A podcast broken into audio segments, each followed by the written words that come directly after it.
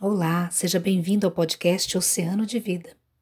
Esse é o nosso episódio 4 e eu estou muito feliz em compartilhar com você. Então, roda a vinheta.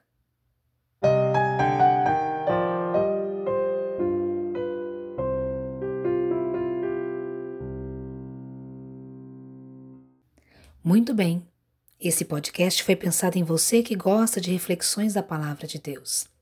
E no episódio de hoje, quero compartilhar com você uma palavra que está lá no livro de Eclesiastes, capítulo 3, do versículo 1 ao 8, com o tema Ainda dá tempo. Vem comigo, mergulhe sem medo. Graça e paz, meus queridos. Com muita alegria que nos reunimos aqui no nome de Jesus, onde mais uma vez podemos compartilhar a palavra, ouvir os conselhos que o Senhor tem para nós. E eu quero te convidar a abrir a Bíblia comigo. Nós vamos ler Eclesiastes 3, de 1 a 8. Quero que você me acompanhe, talvez a sua versão bíblica seja diferente, mas que você possa acompanhar junto comigo. E a palavra de Deus diz assim: Para tudo há uma ocasião e um tempo, para cada propósito debaixo do céu. Tempo de nascer e tempo de morrer. Tempo de plantar e tempo de arrancar o que se plantou tempo de matar e tempo de curar, tempo de derrubar e tempo de construir, tempo de chorar e tempo de rir, tempo de prantear e tempo de dançar, tempo de espalhar pedras e tempo de juntar pedras, tempo de abraçar e tempo de se conter, tempo de procurar e tempo de desistir, tempo de guardar e tempo de lançar fora, tempo de rasgar e tempo de costurar tempo de calar e tempo de falar, tempo de amar e tempo de odiar, tempo de lutar e tempo de viver em paz. Senhor, mais uma vez estamos diante da tua palavra e pedimos que o teu Santo Espírito venha falar ao nosso coração. Alcança, Senhor, o coração daquele que está aflito. Alcança o coração daquele que está abatido e fale poderosamente aos corações. Em nome de Jesus é que nós oramos. Amém. A palavra de Deus então nos diz que há tempo para todas as coisas debaixo do sol. E nesse tempo em, em que não podemos fazer algumas coisas, nos lembramos de um outro tempo, quando podíamos fazer tudo e escolhíamos algumas vezes não fazer. E esse tempo nós podemos então refletir o que nós estamos fazendo com aquele tempo que nós temos. Qual é o investimento que você tem feito? Com quem você tem falado? Com quem você tem dado atenção? Com quem você tem usado a sua criatividade? Como anda o seu relacionamento com as pessoas da sua família? Esse é o tempo da gente esperar e entender como que eu tenho usado o meu tempo. Então o Senhor nos convida nesse período que estamos em casa, a voltar à vida simples, a voltar a reunir as pessoas na mesa, a comerem juntos, a olhar olho no olho, a demorar na conversa, saber como cada um está se sentindo. Nesse tempo também nós podemos dividir as tarefas, né? Porque uma casa tem muitas coisas para fazer. E aí nós notamos o quanto isso é importante, né? Dividir as tarefas, arrumar a cama, lavar a louça, varrer a casa, estender uma roupa no varal. E também podemos refletir onde podemos olhar nos olhos, podemos olhar nos olhos de quem nós amamos e perceber quanto nós nos perdemos uns dos outros. É nesse momento que nós conseguimos ver a distância que nós criamos entre as pessoas que moram na mesma casa. Então nós podemos nos perguntar: aonde foi que nós nos perdemos? E aí eu te pergunto: você conhece os sonhos dos seus filhos? Você sabe os sonhos do seu marido, da sua esposa? Você conhece os amigos dos seus filhos? Você sabe quem são as pessoas que influenciam a vida deles? Tudo isso é muito importante saber. Quem são as pessoas que influenciam o meu filho? Quem são as pessoas que ditam moda? Quem são as pessoas que trazem influência para que eles façam escolhas parecidas? Então, o pedido que, que vem ao meu coração é que você tire um tempo com a sua família para fazer o culto doméstico, para orar uns com os outros, para ler a palavra, para cantar junto. Levante um altar ao Senhor no seu coração. Levante um altar dentro da sua casa, dentro do seu lar. Faça a sua casa um pedacinho do céu. Tenha bons relacionamentos. E nós todos estamos sujeitos, então, ao tempo. Estamos sujeitos a grandes mudanças na vida. E na maioria das vezes são forças maiores do que nós. Eu vou envelhecer. Você vai envelhecer. Nós não podemos impedir, nós não podemos segurar o tempo. E pensando nisso, eu penso que o Senhor, né, lembro que o Senhor está no controle de tudo. Talvez poucas pessoas tenham percebido que nós já mudamos de estação. O verão já foi embora. Nós estamos no outono. Está tudo funcionando normalmente. As ondas do mar continuam fazendo os mesmos movimentos. O Senhor está controlando tudo. Mas a nossa rotina mudou. E precisamos então aproveitar essas mudanças para refletir e mudar a nossa maneira de viver a nossa vida. Precisamos rever as nossas prioridades. Então eu te convido a comigo refletir sobre essas afirmações que lemos, que Salomão escreveu. São afirmações que o rei Salomão fez. Embora tenha muitas aplicações a serem feitas, eu quero compartilhar algumas com vocês. Então ele nos diz assim: no versículo 2 que nós lemos: Tempo de nascer e tempo de morrer. O que nós estamos fazendo nesse intervalo entre nascer e morrer? Como nós temos vivido? De que maneira eu tenho vivido? Proposta aqui é que nós possamos viver a nossa vida da melhor maneira. Amar as pessoas, respeitar as pessoas, fazer o nosso melhor no nosso trabalho, ser honesto, ser sincero, olhar nos olhos, falar a verdade.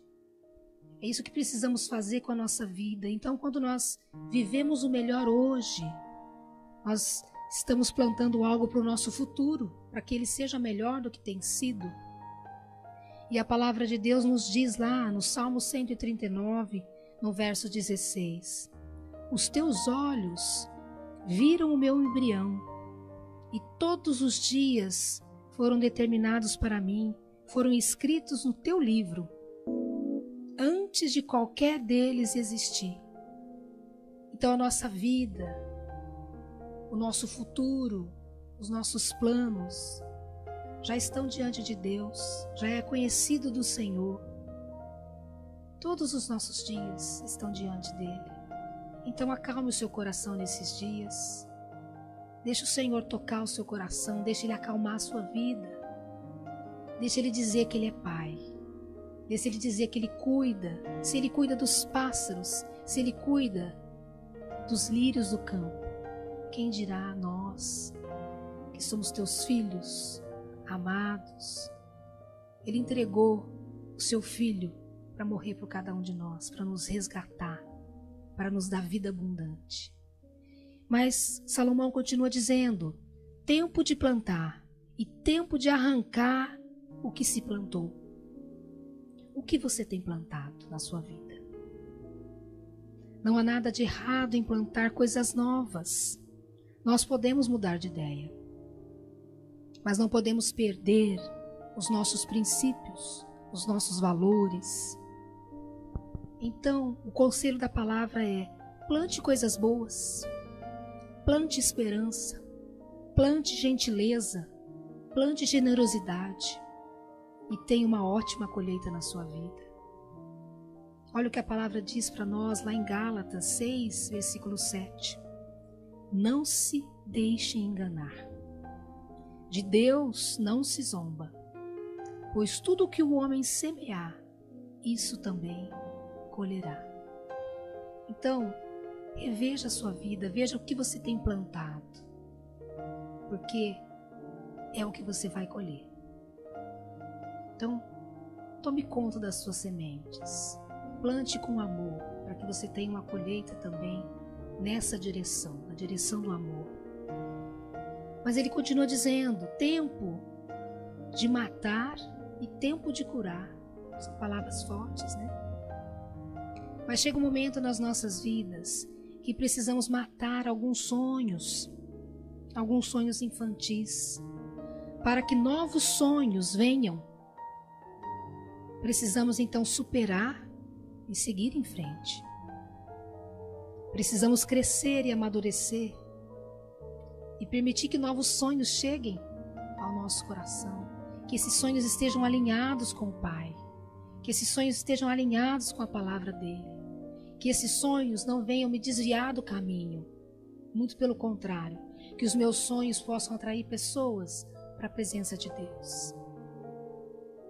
E Paulo nos diz lá em 1 Coríntios 13, 11: Quando eu era menino, eu falava como menino. Eu pensava como menino, raciocinava como menino. Mas quando me tornei homem, eu deixei para trás as coisas de menino. Eu cresci. Nós crescemos. Nós temos hoje responsabilidades novas. De quando nós éramos crianças, a gente nem imaginava o que viria pela frente, o que a vida nos preparava. E ele continua dizendo no versículo 3 ainda: tempo de derrubar e tempo de edificar. É tempo então de derrubar barreiras. É tempo de derrubar essas barreiras que nós levantamos nos nossos relacionamentos. Aproveite esse tempo, meus queridos. Olhe nos olhos de quem você ama. Elogie. Seja grato.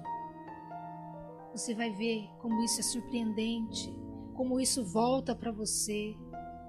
Como é bom poder olhar nos olhos de quem amamos. Como é bom poder elogiar e dizer que ela é preciosa, que é importante. Faça isso. Experimente isso hoje. E seja grato. Seja grato a Deus. Seja grato à sua mãe, ao seu pai, ao seu esposo, à sua esposa. Seja grato pelos teus filhos. Seja grato por esse tempo que o Senhor tem nos permitido a voltar para dentro de nós e refazer algumas coisas que precisamos. Então, derrube essas barreiras que foram construídas e permita então que o Senhor venha fazer morada permanente em você. Comece a edificar um relacionamento sólido com o Senhor. Leia, ore, cante e ouça o Senhor falar contigo. Palavra de Deus nos diz lá no Salmo 120, 127, 1. Se não for o Senhor o construtor da casa, será inútil trabalhar na construção. Se não for o Senhor que vigia a cidade, será inútil a sentinela montar guarda. O Senhor precisa estar em primeiro lugar nas nossas vidas. Não inverta, não inverta as prioridades. O Senhor vem em primeiro lugar. Mas ele continua dizendo no versículo 4: tempo de chorar e tempo de sorrir. Precisamos ter mais empatia com a dor do outro Precisamos chorar na presença de Deus e intercessão. Precisamos orar por aqueles que sofrem, por aqueles que estão enlutados, por aqueles que estão sem esperança. Precisamos então chorar pelas nossas famílias. Quantas pessoas que nós amamos, que estão distantes, que estão com a vida tão complicada porque simplesmente viraram as costas para aquele que é criador da vida, para aquele que é dono da vida, aquele que quer falar profundamente ao meu coração e ao seu coração. Chore por essas pessoas, interceda por essas pessoas, não desista dessas pessoas. E também podemos sorrir com, com as pessoas que têm se alegrado, com aquela pessoa que entregou a sua vida a Jesus, a festa no céu quando isso acontece. Então nós temos que nos alegrar também. Vamos nos alegrar com aquele que acabou de ter um filho, uma criança nasceu. Vamos nos alegrar com aquele diagnóstico que deu negativo para aquela doença. Vamos nos alegrar com aquele que conseguiu quitar uma dívida, conseguiu quitar a sua casa. Temos tantos motivos para também nos alegrar. E a palavra de Deus diz lá em Romanos 12: Alegrem-se com aqueles que se alegram, mas chorem com aqueles que choram. E no versículo 4 ainda ele diz: Tempo de lamentar e tempo de dançar, ou de saltar de alegria em outras versões. Lamentar aqui é chorar com lamúrias, é prantear. Então as pessoas temem por momentos assim nas vidas. Nós queremos nos alegrar, nós não queremos prantear. Mas todos nós passamos por experiências difíceis. Todos nós perdemos alguém que amamos. Porque nós nos alegramos com o nascimento, mas lamentamos e choramos com a morte. Quantos aqui já perderam seus entes queridos? Que dor é essa? Que dilacera a nossa alma, que dói. Chegamos a pensar que não vamos aguentar. E, no entanto, a graça do Senhor vem sobre a minha vida e sobre a sua vida. E nós estamos aqui. A vida continua para nós. E a palavra de Deus nos diz: é melhor ir a uma casa onde há luto do que a uma casa onde há festa. Em Eclesiastes 7:2. Pois a morte é o destino de todos. Os vivos devem levar isso a sério. Então aqui Salomão dizendo também: olha, é preferível estar numa casa onde tem luto, onde acabou de perder uma pessoa que ama, porque ali a pessoa consegue parar para refletir sobre a vida. Ali a pessoa olha e fala: uma hora vai chegar a minha vez. E o que eu tenho feito da minha vida? Então a pessoa toma um ânimo novo para começar a acertar as coisas que precisam ser acertadas. Então, nesse lugar do luto, a pessoa consegue refletir. E no lugar onde há festa, no lugar onde há dança, nós não paramos para refletir, nós simplesmente queremos curtir o momento. Queremos dançar, queremos sorrir, queremos comer. Então nós não refletimos nesses lugares de festa. E é isso que ele tem apontado aqui. E no versículo 5 ele continua dizendo: tempo de espalhar pedras e tempo de ajuntar pedras. O que você tem espalhado na sua vida? Nossa trajetória de vida, nós vamos acumulando situações, vamos colecionando histórias, vamos adquirindo conhecimento, vamos juntando pedras.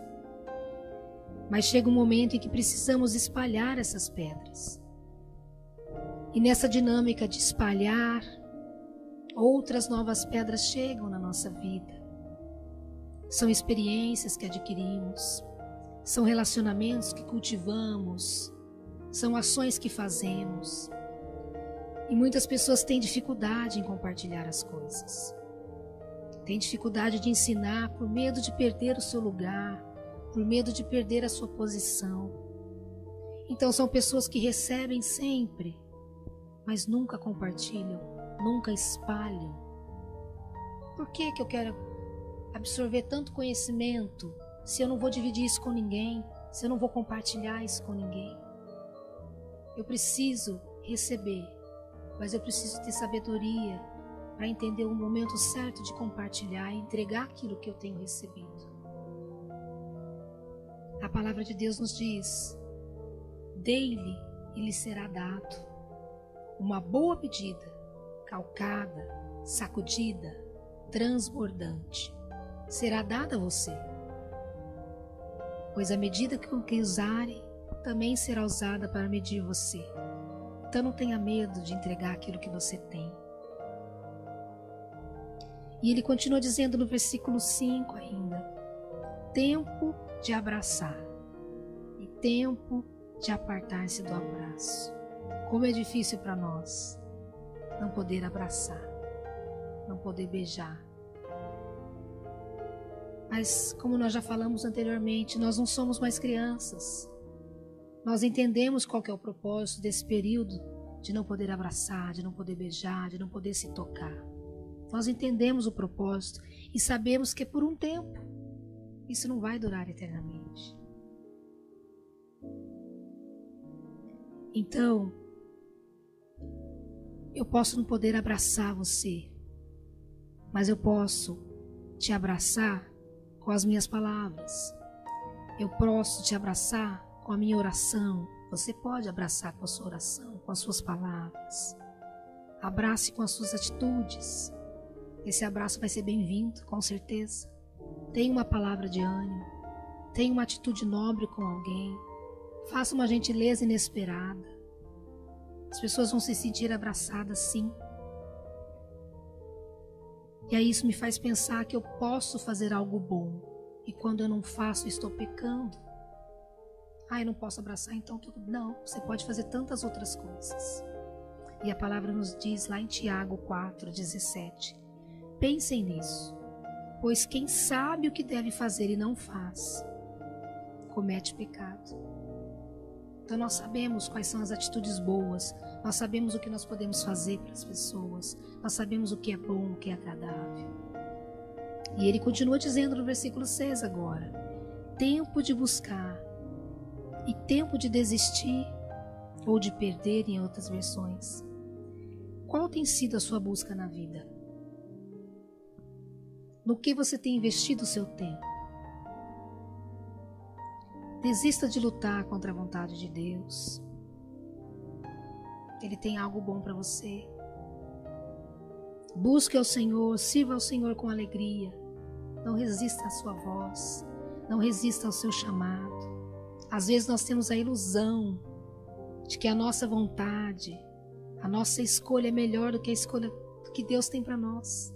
Não se engane. O Senhor sabe o que é melhor para nós sempre. Porque Ele vê adiante, Ele vê o futuro, Ele sabe o fim da história. Nós não sabemos o que vai acontecer conosco daqui a um minuto. Nós não temos condições de saber. E a palavra nos diz lá em Romanos 12: não se amoldem ao padrão desse mundo, mas transforme-se pela renovação da sua mente, para que sejam capazes de experimentar e comprovar a boa, agradável e perfeita vontade de Deus. Olha o que a vontade de Deus é para mim e para você: boa, agradável e perfeita. É isso que eu quero para mim. Tenho certeza que é isso que você quer para você, que é isso que você quer para sua família.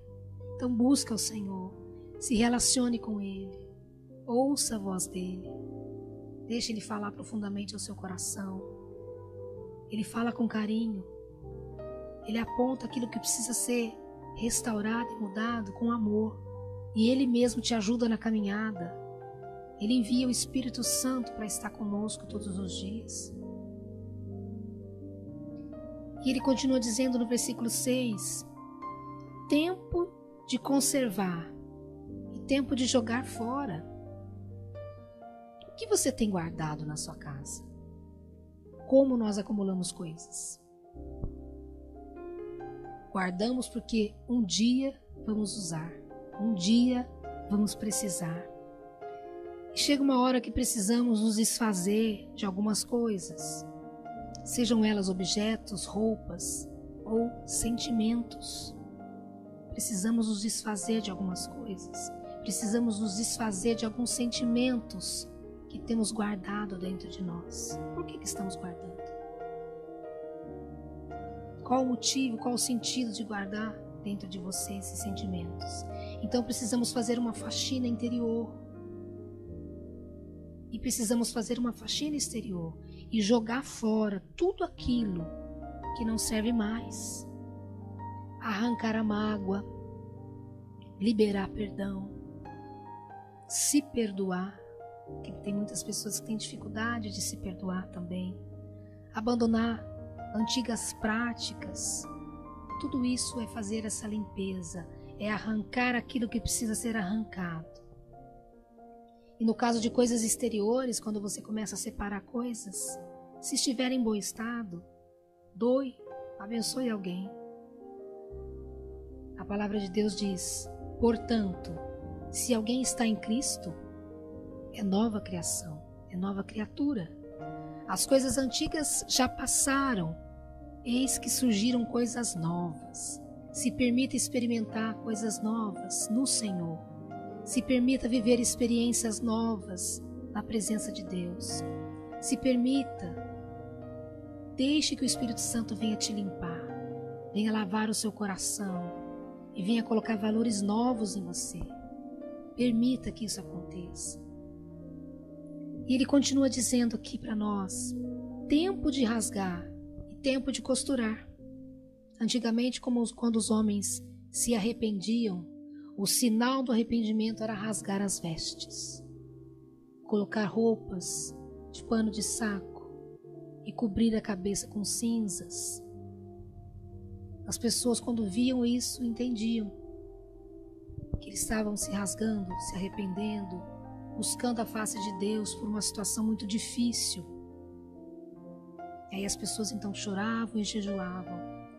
Mas o Senhor deseja que esse arrependimento seja sincero, seja verdadeiro, não somente para que os outros vejam, não somente para que os outros identifiquem que estamos em jejum, que estamos em campanha, que estamos na presença de Deus. Não. Nós precisamos primeiro tocar o coração de Deus, o arrependimento precisa ser verdadeiro. E quando isso acontece, nós alcançamos o favor de Deus. O favor de Deus nos alcança. E aí o Espírito Santo vem e costura tudo aquilo que foi rasgado em nós. Ele que faz esse papel. Então a palavra de Deus diz lá em Joel: rasguem o coração e não as vestes. Voltem-se para o Senhor para o seu Deus, pois ele é misericordioso, ele é compassivo, ele é muito paciente, cheio de amor. Arrepende-se e não envia a desgraça. Joel 2,13. Mas lá em Marcos 2,21 diz assim: Ninguém põe remendo de pano novo em roupa velha, pois o remendo forçará a roupa e tornará pior o rasgo. Como a palavra de Deus nos ensina como a palavra de Deus aborda tantos assuntos que diz respeito a mim e a você. E ele continua dizendo: tempo de ficar quieto e tempo de expressar o que sente.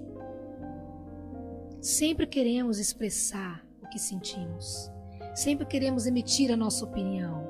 Sempre queremos colocar o nosso posicionamento nas redes sociais. Dificilmente nos calamos dificilmente ficamos quietos. E a palavra de Deus diz, lá em Provérbios 17, 28, até o insensato passará por sábio se ficar quieto. E se conter a sua língua, parecerá que tem discernimento. Olha o conselho da palavra de Deus.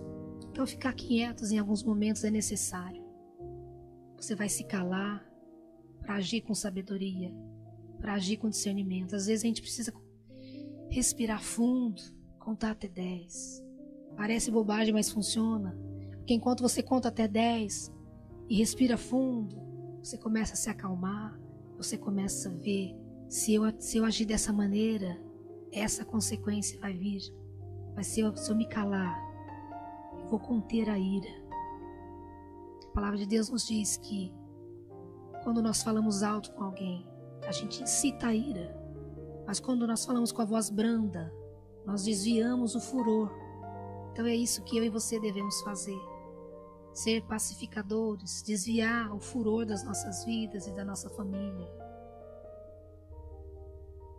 E ele diz também em Tiago 1,19: Meus amados irmãos, tenham isso em mente, sejam todos prontos para ouvir tardios para falar e ele continua dizendo: tempo de amar e tempo de odiar.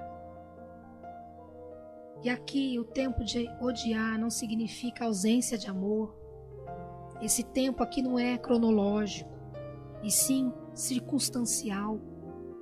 Ao mesmo tempo que Deus ama o pecador, ele odeia as práticas pecaminosas.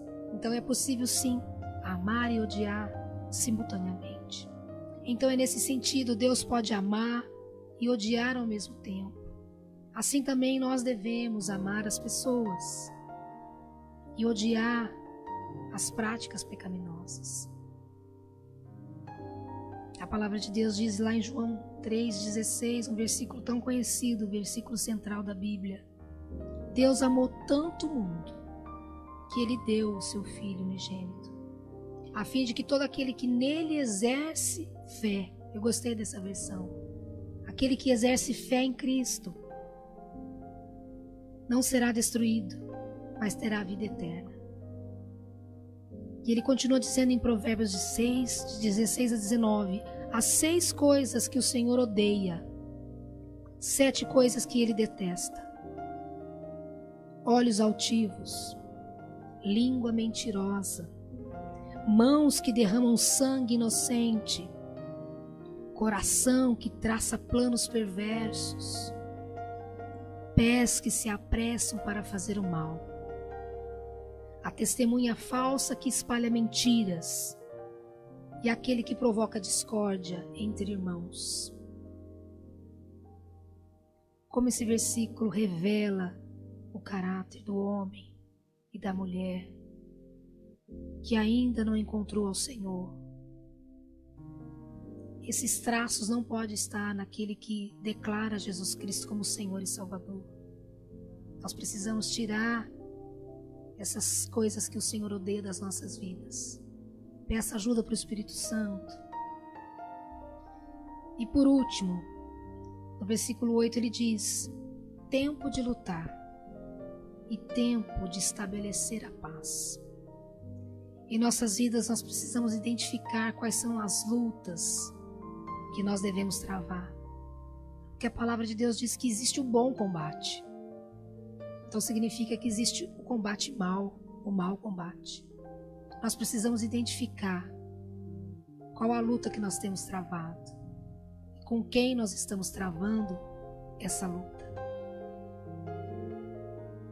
Por isso precisamos ouvir a voz de Deus. Precisamos estar atento ao que a palavra de Deus nos diz e não entrarmos em batalhas que não são nossas.